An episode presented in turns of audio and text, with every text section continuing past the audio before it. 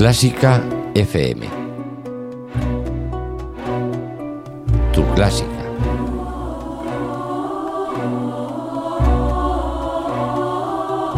Qué majo Luis a la cama, ¿eh? Sí, qué, una suerte Qué gusto, a ver si tiene mucha suerte.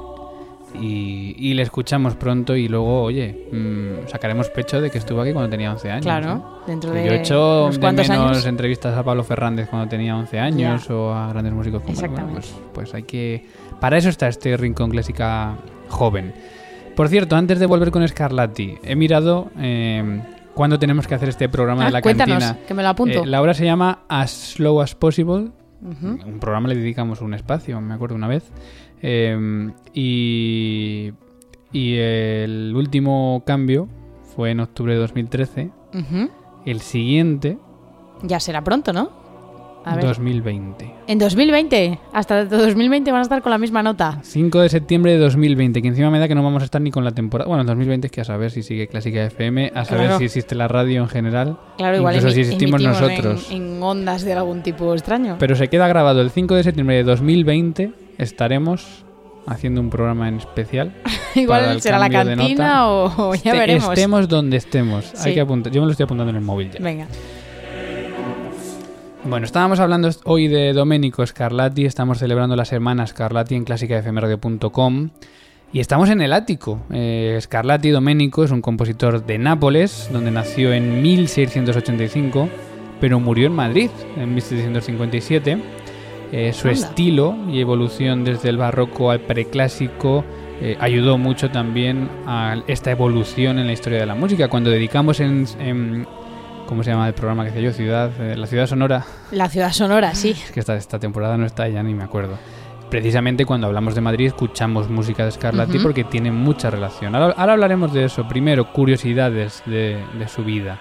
Em, dicen, estos son eh, entre leyendas y realidades, que Händel y Scarlatti fueron realmente, em, mm, a, a pesar de ser contemporáneos, eh, luchaban musicalmente entre ellos. ¿Eran Tuvieron rivales? Incluso, eso, rivales, incluso duelos de habilidad de tocar el, el clave. Esto no me lo sabía yo. Dicen que Scarlatti mm, le daba 100 vueltas a Händel en el clave, pero que en el órgano Händel no tenía rival. Así que siempre estaban los dos luchando para ver quién era mejor en estos instrumentos. Hasta el, hasta el bueno llegó el momento incluso en el que dicen que los dos se encontraron en, en Venecia durante un carnaval que Händel estaba tocando el clave con un disfraz y que Scarlatti sin, estaba en esta fiesta y sin verlo, sin, sin verle la cara, afirmó que no podría ser otro que Händel o el diablo.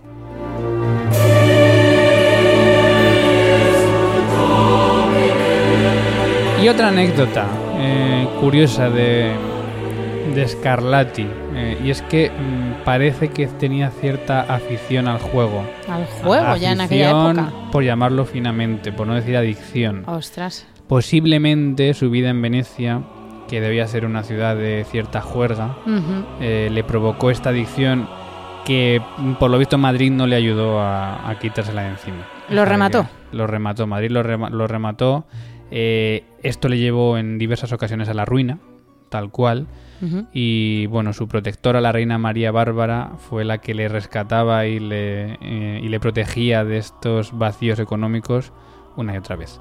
Y estas dos claves, estas eh, anécdotas, nos dan, eh, como digo, dos claves de la vida y obra de Scarlatti. Primero, el hecho de ser un buen clavecinista, que además esto hizo que la inmensa mayoría de sus obras fuese, la mayoría, la mayoría de su Ujú. obra fuese dedicada a, un- a su instrumento, al clave, como hemos dicho, con 555 sonatas. Y además, como hemos dicho, murió en Madrid, pero no es que pasase por aquí cuando estaba ya viejo, es que vivió en Madrid, como decimos aquí, estuvo muchos años. Y esto hizo, por ejemplo, que incluyese en sus sonatas ritmos españoles. Por ejemplo, mira, allá por el siglo XVIII ya se escuchaban estos ritmos.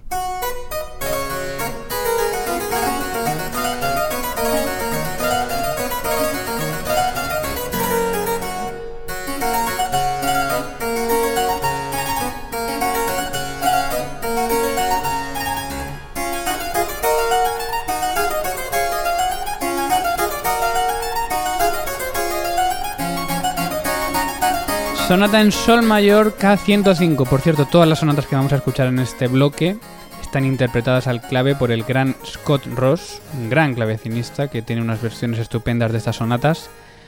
Y Ana Laura Iglesias te pregunto, ¿sabes qué ritmo tiene esto? ¿Sabes qué es esto? Oh, aquí me pillas, no lo Una sé. J. Una J. Una J.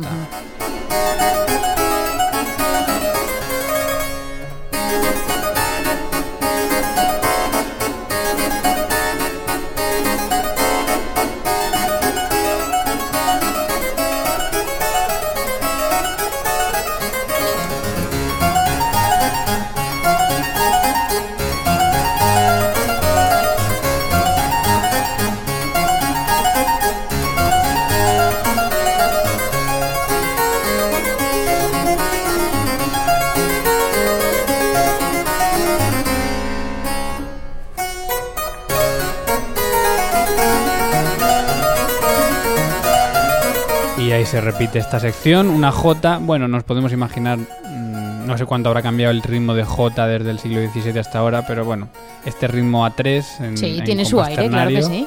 Sí, pero ahora vamos a seguir escuchando y al final todas te empiezan a sonar a lo mismo. O sea, que Ya. tampoco te creas que, que es fácil. Bueno, también está pasado por el filtro de, de la atmósfera barroca, claro, no Por es una, una J literal. Mira, otra danza.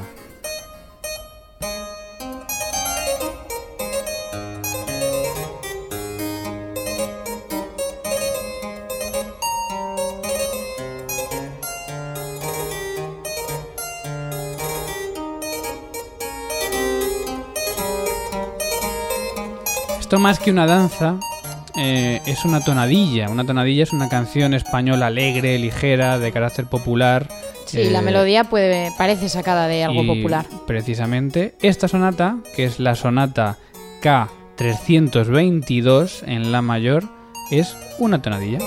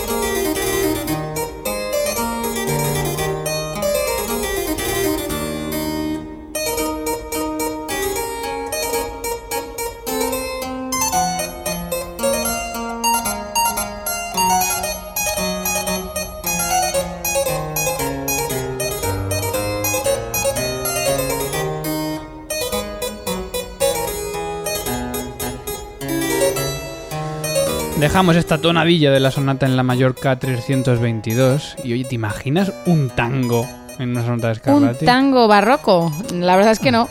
Yo tampoco porque es un tango gaditano y Bueno. no sé muy bien cuál es el ritmo, vamos a comprobarlo.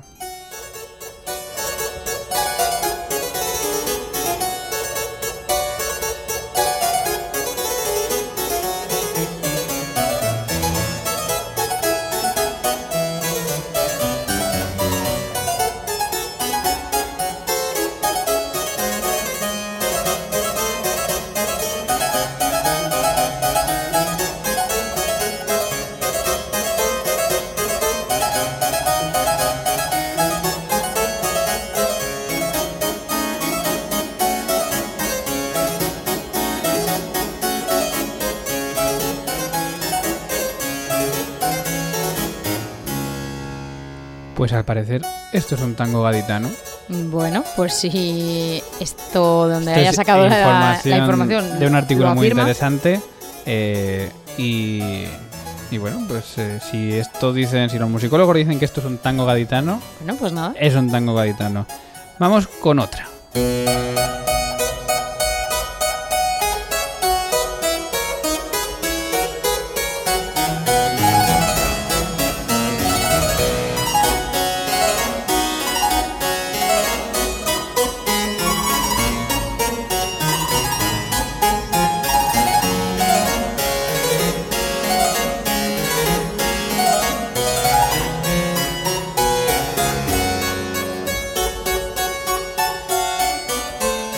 Pues esto es una petenera, por cierto, el tango gaditano de la sonata en sol menor K450, también en la versión de Scott Ross al clave. Y esta que estamos escuchando ahora es una sonata en, en do mayor K502 y como decimos es una petenera. Una petenera pues es un, un ritmo, un cante flamenco eh, parecido a la, mala- a la malagueña, en, también en, en ternario. Y bueno, parece que esto... eh, no solo Pues muy eh, bien. cuando, cuando deciden estas cosas no solo se basan en el ritmo, sino un poco incluso en las estrofas, entre comillas, de las frases que tiene. En la y- estructura. y demás, exactamente. Sonata K502 en Do mayor de Scarlatti con una petenera. Vamos con una última, otro ritmo que estamos repasando, ritmos españoles, canciones españolas que utiliza Scarlatti en sus sonatas para clave.